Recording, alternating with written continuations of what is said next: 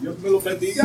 Amén. Nuevamente, siempre es un privilegio, una bendición estar aquí. Vamos a rápidamente a ir al libro de Apocalipsis, capítulo 2, versículo 8. Apocalipsis, capítulo 2, versículo 8 al 11. Y en esta hora vamos a estar hablando de la segunda iglesia, la cual el Señor se dirige hacia ella. La palabra de Dios lee en el nombre del Padre, del Hijo y del Espíritu Santo. Y escribe al ángel de la iglesia en Esmirna. El primero y el postrero, el que estuvo muerto y vivió, dice esto. Yo conozco tus obras y tu tribulación y tu pobreza, pero tú eres rico. Y la blasfemia de los que se dicen ser judíos y no lo son, sino sinagoga de Satanás. No temas en nada lo que vas a padecer. He aquí el diablo echará a alguno de vosotros en la cárcel, para que seáis probados y tendrás tribulación por diez días sé fiel hasta la muerte, y yo te daré, daré la corona de la vida. El que tiene oído, oiga lo que el Espíritu dice a las iglesias. El que venciere no sufrirá daño de la segunda muerte. El Señor le está diciendo que hay dos muertes. Eso está claro. Y en esta hora, como dije, vamos a hablar de la iglesia perseguida. La iglesia de Esmirna, Dios te bendiga hermana. La iglesia de Esmirna es conocida como la iglesia perseguida. Y este es el primer, la primera parte de este mensaje porque lo dividí en dos porque es demasiado de largo. So, esta es la primera parte de este mensaje. Cuando nosotros hablamos de, la palabra o miramos la palabra esmirna, eso significa mira, mira. Y la mirra en el Antiguo Testamento se usaba para embalsamar a los muertos. También era la unción. La, usaban para ungir también.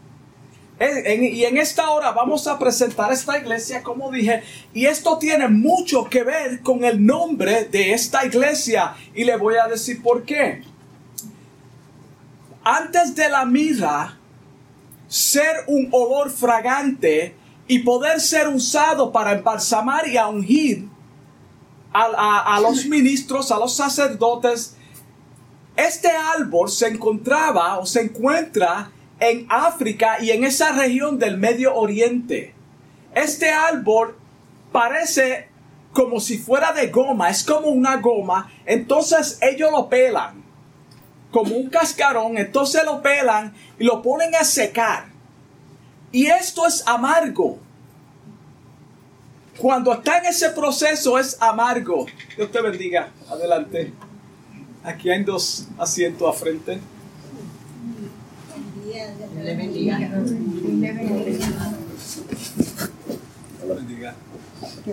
Amén. Y, es, esto es un proceso que es amargo cuando lo pelan y lo ponen a secar. Eso quiere decir que no tiene nada de agradable al principio en su primera etapa. Para poder extraer el olor, olor fragante de esta mirra, tienen que machucarlo. So ellos tienen que convertir esto en un polvo y para que ese polvo dé su olor fragante, hay que machacarlo. Es decir, que hay que esbaratarlo. Y esto tiene todo que ver con lo que el Señor está haciendo con la iglesia de Esmirna. Por eso es comparado y se llama Esmirna, lo cual significa Mirna. So el Señor lo está llevando por un proceso, un proceso de machacarlo, de sacar y esbaratar todas las cosas que no le agradan a Él. ¿Para que Para que produzca un olor fragante a su presencia. Esto es precisamente lo, lo mismo que sucede con nosotros. Entonces, Después que este proceso, esto pasa por este proceso, entonces es que puede ser usado para la unción y puede ser usado para embalsamar, porque es la única forma que esto va eh, eh, eh, sacar ese olor que es agradable. No hay otra manera de hacerlo sino pasarlo por el proceso de machacarlo y esbaratarlo y convertirlo en un polvo. Esta congregación estaba localizada en una ciudad antigua que fue fundada o que fue destruida en el año 627 27 antes de Cristo. En el tiempo en que Babilonia se estaba levantando como una potencia mundial. Este lugar permaneció en ruinas hasta que los griegos llegaron y la reconstruyeron. Esmirna representa el periodo post-apostólico, que fue una época de grandes persecuciones en la historia de la iglesia. Cuando miramos el libro de los hechos específicamente, ahí es donde casi toda esta historia se lleva a cabo a pesar de la hostilidad y la persecución, el Señor les, les da palabras de consuelo, de consolación por haber resistido todo ataque exterior e interior. El apóstol Pablo dice en 2 de Corintios 1:5, porque de la manera que abundan en nosotros las aflicciones de Cristo, así abunda también por el mismo Cristo nuestra consolación. Eso es lo que estaba pasando esta iglesia. Esta ciudad antigua era conocida como la corona de toda Asia porque estaba rodeada de hileras de flores, de árboles muy preciosos So, esta ciudad era bella. Tenía hermosos templos y elegantes edificios que la adornaban. Vamos a hacernos un cuadro de lo que está pasando aquí antes de entrar en toda la persecución y todo lo amargo que es pasar por el proceso que tuvo que pasar esta iglesia. La ciudad como tal era muy próspera y rica en cuanto a material se refiere. Había un templo para Sus o Zeus, el dios Zeus, otro para la diosa Diana, otro para Afrodita y uno para Apolo. Es decir, que esta iglesia estaba en medio de un pueblo bien idólatra. Estaba en medio de un pueblo bien idólatra. También tenía un teatro y un centro musical. También tenía o había un gran estadio. Mira todo lo que tenía esta ciudad. Era próspera. ¡Qué bendición! Todos los ciudadanos de la ciudad estaban obligados a ofrecer incienso anualmente en el templo en olor en honor al emperador. Esto no es bueno para la iglesia. Esto era una obligación. El que no lo hiciera era considerado un traidor. Por eso cuando nosotros vemos en el libro de los hechos, cuando no se, no se rinde honor a César, que comenzaban a gritar que es enemigo de César. Y entonces tenían que gritar constantemente, César es el Señor, César es el Señor. Esto era una cosa constante. Este es el tiempo que está hablando. Y era quemada, perdón, y él no, no, él, me perdí aquí, permiso. Todos los ciudadanos de la ciudad tenían que ofrecer este incienso al, al emperador. El que no lo hiciera se consideraba un traidor y era quemado. Era quemado en la hoguera o lanzado a los animales salvajes. Esto acontecía en aquel tiempo.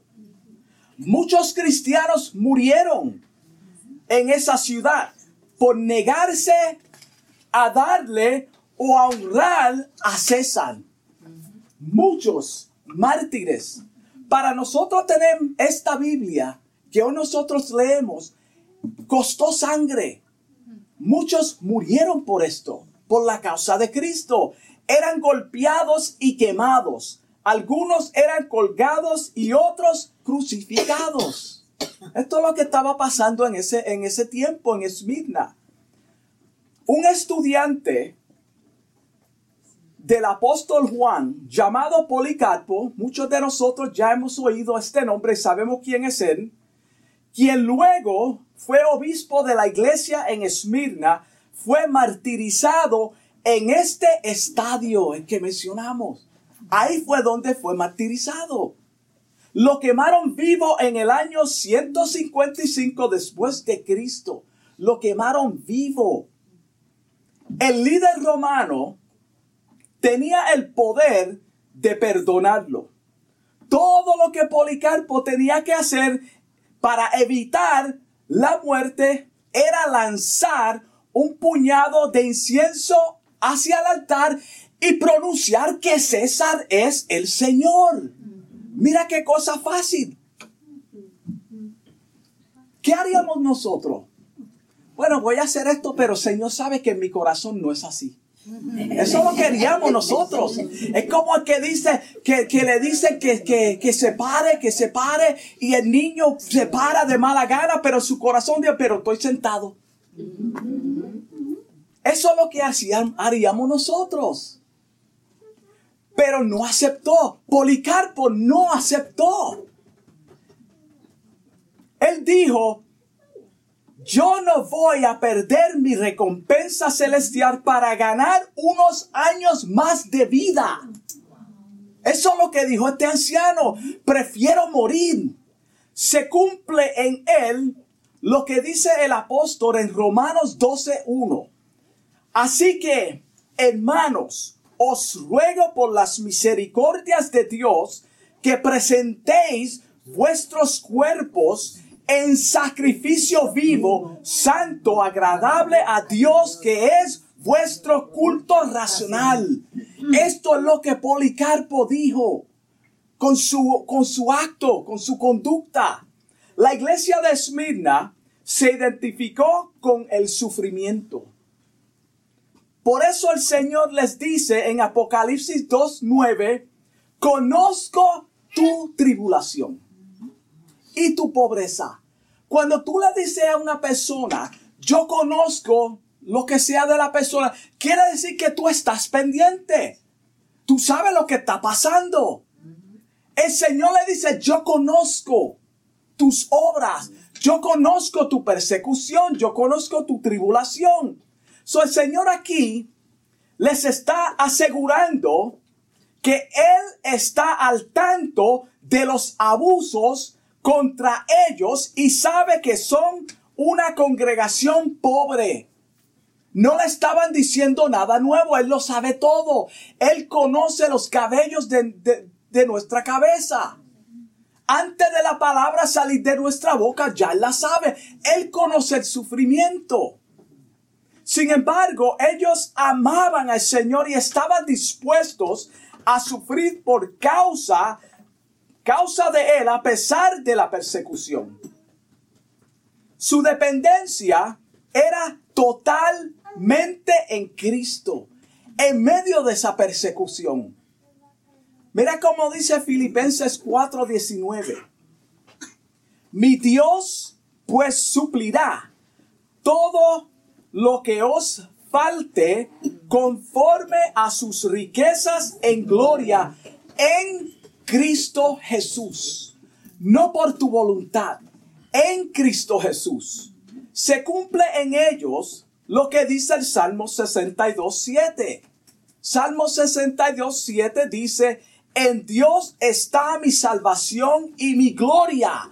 En Dios está mi salvación y mi gloria. En Dios está mi roca fuerte y mi refugio.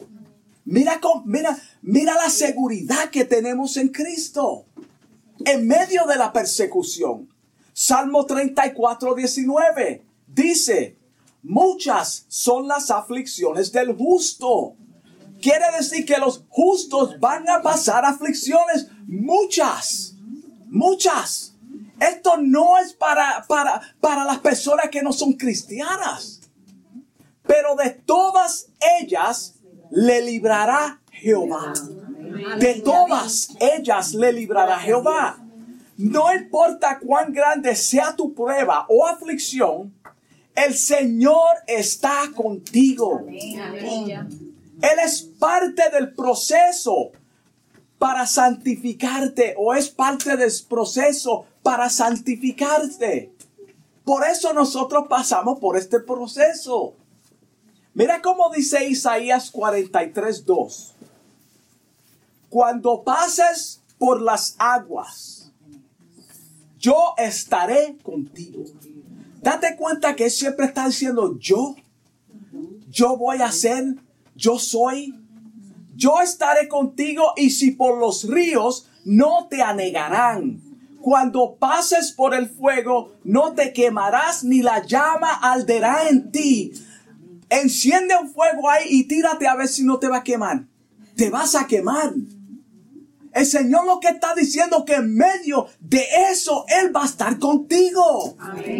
Eso es lo que está diciendo. Policarpo murió. Él fue quemado, hermano. Dios no lo libró de, de las llamas. Él fue mártir. Pero en el final vamos a ver cuál es la bendición de este proceso. Nuestra fe va a ser probada para ver si verdaderamente lo amamos y para ver si estamos dispuestos a depender totalmente de Él. Por eso muchos vienen, piensan que Dios le va a quitar todos los problemas, se van a sanar, porque la gente le dice, tú te vas a sanar, ten fe, y no se van a sanar, porque Dios tiene un proceso. Si Dios no lo ha hecho hasta ahora, hermano, Dale gracias a Dios en medio de tu crisis. Mira hasta dónde llega el amor de Dios con su pueblo. Vamos a analizar, escuchen cada palabra de estos versículos. En Deuteronomio 8:2, Dios hablándole a su pueblo a través de Moisés. Mira cómo dice, y te acordarás de todo el camino por donde te ha traído Jehová tu Dios estos 40 años en el desierto. ¿Para? ¿Para qué? Para afligirte. Hermano, ¿quién quiere ser afligido? Hermano Freddy, camina por allá porque yo te voy a afligir. Yo no creo. Nosotros iríamos el, el, el camino opuesto. Nadie quiere ser afligido. Pero es el proceso de Dios. Para afligirte para probarte. Estas son palabras de Dios. Para saber lo que había en tu corazón. Si, si habéis de guardar o no mis mandamientos. Wow. El número 3. Y te afligió y te hizo tener hambre. Te hizo tener hambre. Tú no pasaste hambre por tu cuenta. Él te hizo pasar por hambre. Él te, trajo esa escasez con un propósito. y te sustentó con mana. Pero ahora viene la comida de Dios. Él te hizo pasar por el proceso de sufrimiento, pero ahora vemos la bendición de Él. Te dio comida que tú no conocías tus padres ni tus padres habían conocido para hacerte saber que no solo de pan vivirá el hombre, mas de todo lo que sale de la boca de Jehová vivirá el hombre. En otras palabras, es para que nosotros dependamos completamente de Él en el sufrimiento. Es en el sufrimiento que Él te aflige con el propósito de purificarte, porque tú no puedes. Cuando tú no puedes, ¿qué tú haces? Tú buscas ayuda. Por eso muchas personas nunca van a ser sanas. Porque mientras están en su condición, claman a Dios. Tienen algo por qué buscar una ayuda celestial que está sobre su control. Cuando la persona se, se enriquece, hermano, muchas veces lo que hace es que se olvida de Dios. En ninguna parte de la Biblia dice que no vamos a pasar por tribulaciones. La persona que te diga eso, hermano, hermana, amigo, te está mintiendo. Te está mintiendo. Todos vamos a pasar aflicciones. Cuando tú te conviertes al, Evangelio, van a venir persecuciones. Lo que no te pasaba antes te va a pasar. Las personas que te querían ahora te van a odiar. So, no permita que nadie te presente un evangelio de toda prosperidad y que cuando tú camines todo va a estar claro, va a salir el sol, no va a llover encima de ti, sino encima de aquel, porque tú eres bueno y él es malo. No funciona de esa manera. Dios dice que es cuando sale el sol, sale para justos e injustos, para pecadores. Amén.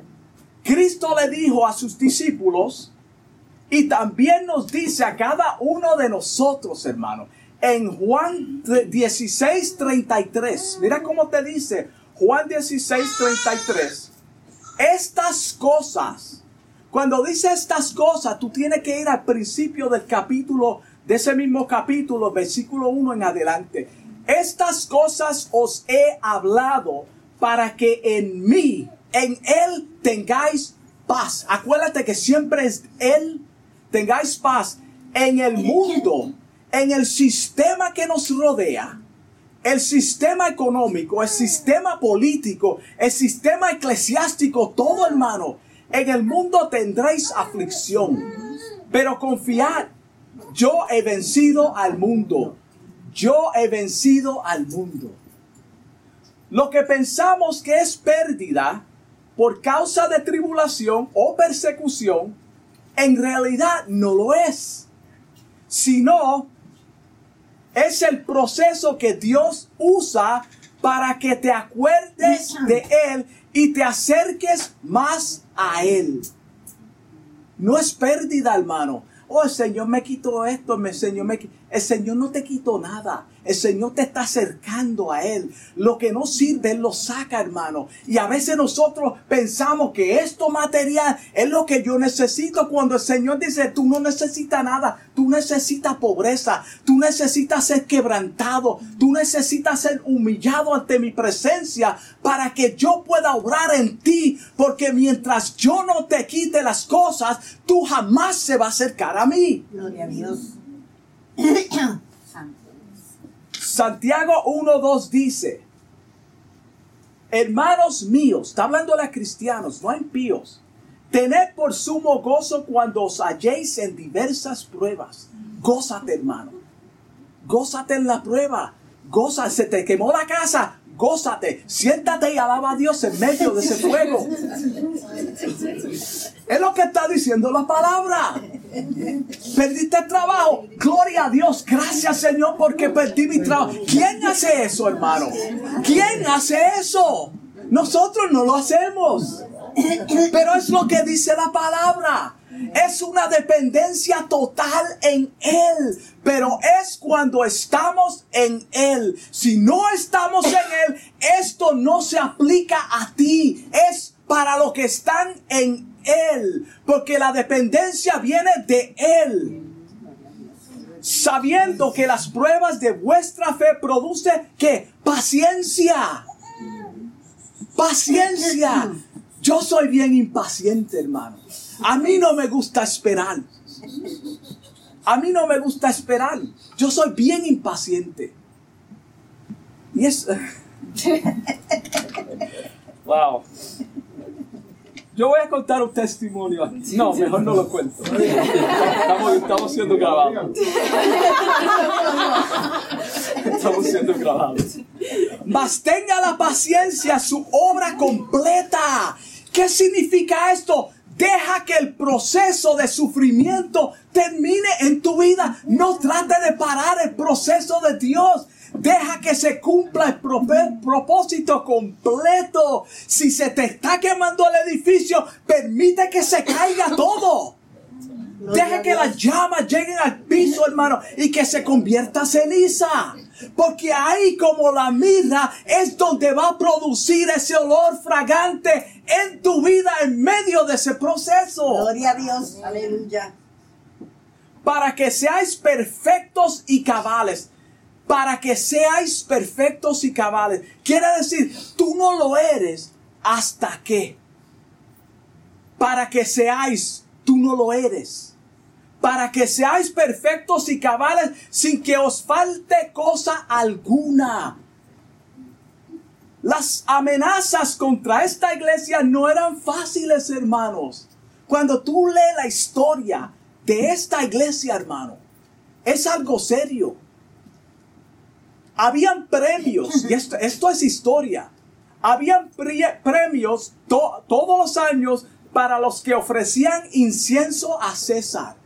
Todos los años. Esto era algo que, que fue implementado por el mismo emperador se les daba un certificado para saber si lo adoraban o no. Sin salirme del, del tema y del mensaje, ¿no suena esto como la gran tribulación? Los que van a ser sellados, que pueden participar, que pueden trabajar, que pueden comprar. Ahora vamos a la conexión con esto. Se le daba un premio y un certificado para saber, eso quedaba en registro. El hermano Freddy no sacrificó a César. Este año el hermano Freddy tampoco sacrificó a César. Imagínate la persecución de los cristianos en esta región, que se negaban año tras año a honrar al emperador. Vamos a ver cómo estaba la iglesia en medio de este caos no tenían certificado de aprobación del Estado. No lo tenían. La iglesia por eso es perseguida. Por eso le llaman la iglesia mártir. Por tanto, se consideraban enemigos de César. Como no adoraban a César, no daban incienso a César, no gritaban a toda boca, César ese señor constantemente todo el día no tenían ese certificado. Estaban expuestos constantemente a la muerte.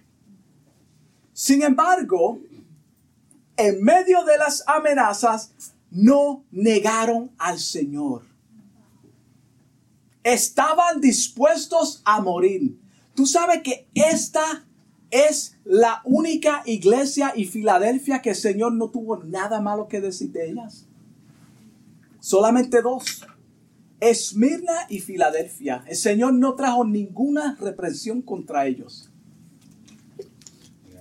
El apóstol Pablo dice en Filipenses 1:21, porque para mí el vivir es Cristo. Porque para mí el vivir es Cristo. Quiere decir, Fuera de Él yo no vivo. Y morir es ganancia. El morir es ganancia. Por eso el Señor les dice en el versículo 11, el que venciere no sufrirá daño de la segunda muerte. Sabemos que la, que la segunda muerte es condenación eterna. La segunda muerte es condenación eterna. Y ellos no van a sufrir esa segunda muerte. En vez de contender con Dios, hermanos, y vamos a hablar a actuar a nosotros, en vez de nosotros contender con Dios y sumergirnos en tristeza por, por, nuestra enfermedad, hermano. Vamos a pedirle que nos ayudes en medio de, de ese dolor para tener paz en medio de la angustia. En vez de estar constantemente, el Señor esto, el Señor aquel, estoy enfermo, tengo esto, tengo aquello. Hermano, vamos a confiar en Él. Mira cómo dice Romanos 5.3. Romanos 5.3 dice, y no solo esto, sino que también nos gloriamos en las tribulaciones. Esta es palabra dura, hermano. Porque tenemos que predicar de algo que verdaderamente para mí se me hace duro. Si yo estoy pasando por prueba, hermano, créeme que yo voy a estar triste. Pero la palabra me dice que tenemos que gozarnos. So, ¿quién vamos a creer? ¿A los hombres de Dios que pasaron por el proceso o a nuestros sentimientos? Sabiendo que la tribulación produce, otra vez, paciencia. Ay, hermano William, paciencia. Qué mucho paciencia. Posiblemente tú llevas años preguntándote, ¿por qué el Señor permite que yo sufra tanto? ¿Tú sabes cuánta gente se preguntan eso? ¿Por qué me pasa esto? ¿Por qué a mí? ¿Por qué no a fulano? Hermano, ¿cómo tú vas a pasar el juicio a otro? Sí, hay personas, hermano, aquel es más malo que yo, Señor, porque tú no se la das. Porque el proceso es para ti. El proceso es para ti. Esa persona no está acercándose a Dios mientras Dios no lo está moliendo, no lo está baratando y triturando para que dé olor fragante. ¿Por qué no me sanas? ¿Por qué no me sana el Señor? A mí me prometieron que si yo voy a la iglesia, que si yo tengo fe, el Señor me va a sanar y no me ha sanado. Eso no es verdad lo que están predicando. Tengo noticia para ti. No todo el mundo va a ser sano. No todo el mundo, hermano. El proceso de Dios es sufrir. El proceso de Dios es amargo.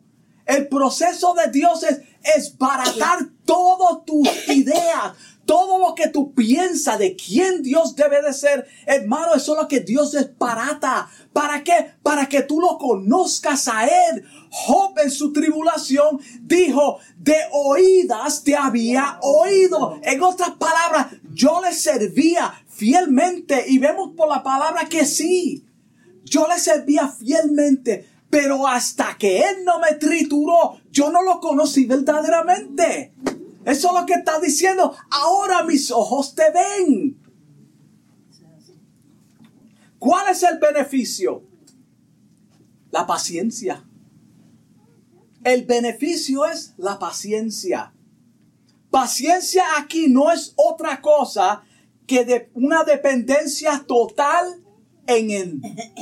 Una dependencia total en Él. En medio de tu crisis para que Él te cargues. Es Él quien te llevas. Acuérdate cuando tú pases por el río, no te anegarán. Cuando tú estás en la llama, no te quemará. Romano 8:28, mira cómo dice. Dice claramente, y sabemos que a los que aman a Dios, los que aman a Dios, acuérdate que la palabra dice, el que me ama guarda mis mandamientos. No es que una persona diga, yo amo a Dios. Todo el mundo ama a Dios, hermano. Ponle una pistola a una persona y dile, ¿tú amas a Dios o no? Oh, no, yo le sirvo, hermano. Mira, yo tengo un crucifijo. Todas esas cosas le ayudan a bien para los que aman al Señor. Cuando dice todas las cosas, se refiere a tiempos buenos y tiempos de pruebas. Aun cuando tu fe flaquea. Porque la fe de uno flaquea, hermano. Todos. Nosotros no somos super espirituales. Ninguno de nosotros. Elías se metió en una cueva. Un hombre de Dios. Job nos dijo, nos dejó, perdón, ejemplo de la actitud que debemos de tener en las pruebas. Mira cómo mi hermano Job nos dejó este gran ejemplo. En las pruebas pronunció unas palabras de ánimo en medio de su tribulación. Dice en su libro, capítulo 1, 21 de Job, mira cómo él nos dice, desnudo salí del vientre de mi madre desnudo. Yo no salí con ropa. Posiblemente era pelón. No lo sabemos, hermano. Y desnudo volveré allá. Jehová dio, Jehová quitó. Sea el nombre de Jehová bendito. En otras palabras, todo proviene de ti. Lo que tú me has dado, yo te doy gracias porque me lo diste. Mientras pude disfrutarlo, hermano. El tiempo es ahora, es hoy. Hermano, nuestro tiempo es hoy, no mañana. Mañana puede ser tarde. Mañana puede ser que nunca llegue. ¿Qué es mañana? Esta congregación se componía de personas como tú y yo, hermano. No eran diferentes a nosotros. Eran seres humanos. Eran hombres y mujeres de carne y hueso que estuvieron en medio de un pueblo, de una comunidad idólatra donde se le tenía que rendir homenaje al César, donde estaba rodeado de todos estos dioses y las personas eran unos idólatras, hermanos. Imagínate la opresión que ellos tuvieron que pasar. Ellos no eran súper espirituales. Ellos pasaban por debilidades, tenían debilidades, tenían dudas, tenían preocupaciones. Fallaban de vez en cuando como cada ser humano. Hermano, ellos también fallaban. El único que no falló fue Cristo. El único, el único en la historia del mundo, hermano, fue Cristo. Todos los demás seres humanos fallaron en una forma u otra. Todos. Sin embargo, Jesucristo no tuvo ninguna palabra de condenación o reproche por los creyentes y miembros de esa iglesia. Ninguna palabra mala tuvo que decir sobre ellos. Eran ejemplar, hermano. Eran ejemplar en medio de su situación. Por eso el Señor los elogió. Porque eran ejemplar. En medio de su crisis buscaban a Dios. En medio de los, del fuego adoraban a Dios. Hermano, mataron a nuestro pastor, lo quemaron en el coliseo. Gloria a Dios. Yo quiero ser el próximo. No sabemos, hermano. Acuérdate que el Espíritu Santo es quien los dirigía en aquel tiempo. Lamentablemente hoy... Ah, qué bueno es el Señor porque eran verdaderos creyentes. Por eso el Señor los alaba. Porque eran verdaderos en medio del fuego, hermano, en medio de la prueba, en medio de la angustia. Se mantuvieron su fe, hermano, en el Señor. No se debilitó. Ellos estaban unidos, hermanos. Se cumple lo que dice Romanos 8.1. Mira cómo dice Romanos 8.1. Ahora pues, ninguna condenación hay para los que están en Cristo Jesús, los que no andan conforme a la carne, sino conforme al Espíritu. Y esa escritura y todo eso tiene que ver con la segunda parte del mensaje. Y con esto concluyo.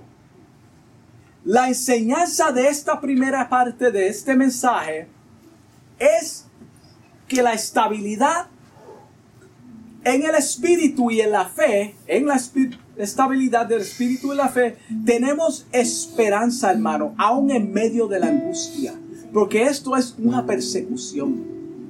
Esta carta es de una persecución, es de mártires, pero también es de las bendiciones del Señor, como Dios nos cuida, como Dios nos libra, como Dios nos da buenas, un buen reporte. ¿Qué puede decir el Señor de cada uno de nosotros? Imagínate, si el Señor nos preguntara, dime algo bueno que yo debo de decir de ti. Yo hago obras, pero eres salvo. Esto no es por obra para que nadie se gloríe. Pero yo hago, yo hago, yo hago. No se trata de eso, hermano. Se trata de tu fe en medio del fuego, en medio de la prueba. Cuando tú estés en medio de la prueba, en medio del fuego, y tú puedes producir buenas obras en medio de esas circunstancias, entonces es válido. Mientras nosotros hagamos las cosas para complacer a los demás, para ser visto, hermano, eso no cuenta. Mira cómo dice segunda de Corintios 6:10. Como entristecidos del apóstol Pablo. hablando de, de- de- de su condición, como los apóstoles, como esta gente pasaba el tiempo, como entristecidos, mas siempre gozosos. Eso no tiene lógica. O está entristecido o está gozoso. Yo, yo- yo- cuando yo leo la palabra, hermano, yo miro todas esas palabras. ¿Cómo tú me vas a decir a mí, entristecidos, mas siempre gozosos? Una o la otra. No. Tiene sentido, hermano. Él está diciendo que en medio de mi tristeza, yo estoy gozoso. En medio de mi problema, yo estoy gozoso. En medio de mi angustia y persecución, yo estoy gozoso. Jehová dio, Jehová quitó, sea el nombre de Dios bende- bendecido, bendito. Eso es lo que está diciendo como pobres, como pobres, más enriqueciendo a muchos. Si tú eres pobre, ¿cómo tú vas a enriquecer a otro? Tú no tienes nada que dar. ¿Qué tú le vas a dar a una persona si tú no tienes nada? La palabra no se contradice como pobres, mas enriqueciendo a muchos. Esto significa, acuérdate que las bendiciones en medio de tu aflicción vienen de Jehová. Entonces, en ese proceso, en tu aflicción, tú puedes bendecir a otros con palabras de aliento, hermano, orando por la persona. Puede ser que Dios la sane, puede ser que esa persona necesitaba esa palabra. So, tú estás en- bendiciendo a otros en medio de tu caos, hermano, en medio de tu aflicción. No se trata de ti. Tú eres solamente el instrumento que Dios sacó de ese árbol que no era nada sino una goma que, que, que no tenía ningún sentido y Dios la sacó de ese árbol, la puso a secar y te estás machacando para que dé olor grato. Gloria a Dios, Eso es lo que está haciendo para bendecir a muchos. Eso es lo que hacemos, hermano. No teniendo nada, mas poseyéndolo todo. Otra vez, si no tengo nada, ¿cómo lo poseo todo? Las bendiciones del Señor, hermano. Volvemos otra vez, no perdamos el hilo del mensaje. Es dependencia total del Señor. Es lo que tú no ves, lo que Él está haciendo por ti. Es lo que Él está haciendo por cada uno de nosotros en medio de nuestra crisis. El que tiene a Cristo lo tiene todo, hermano. El que tiene a Cristo lo tiene todo. ¿Para qué más? ¿Qué es más importante que la vida eterna? Absolutamente nada. La semana próxima continuamos este mensaje. Dios los bendiga. Vamos a orar. Amantísimo Dios, Padre Celestial, te doy gracias, Señor, por este mensaje, por tu palabra, Señor. Esperando que esta palabra, Dios mío, haya tocado algún corazón. Que haya, Dios mío, hablado a nuestras vidas, Señor para que podamos recapacitar, Dios mío, en, en el concepto que tenemos de ti, Señor. No podemos manipularte, no podemos dictar, Dios mío, cómo tú vas a hacer las cosas en nuestras vidas, Señor. Te pedimos que durante el proceso de nuestra aflicción, Dios mío, nuestra enfermedad, nuestra crisis, tu mano, Dios mío, esté con nosotros. Que podamos entender, Dios mío, que tú estás con nosotros a pesar de la aflicción, Padre. Que tú nunca has dejado a ningún hijo tuyo abandonado, Señor. Tú suplirás tus riquezas en gloria. Padre, te damos gracias por cada hermano aquí presente, Dios mío. Pidiéndote, Padre, que esta palabra, Señor, en el silencio de la noche, Dios mío, retumbe, Padre, el corazón. Que esta palabra llegue a nuestra mente, Señor. Que podamos meditar en ella, en cada palabra, Señor. Y entender, Padre, que se trata de ti y que algún día tú regresarás por nosotros, Señor. Donde ya no tendremos aflicción, no tendremos pruebas, No lloraremos más, Señor, porque estaremos ante tu presencia contigo, Señor. Te doy gracias en el nombre de Jesús. Amén. Dios bendiga. Amén.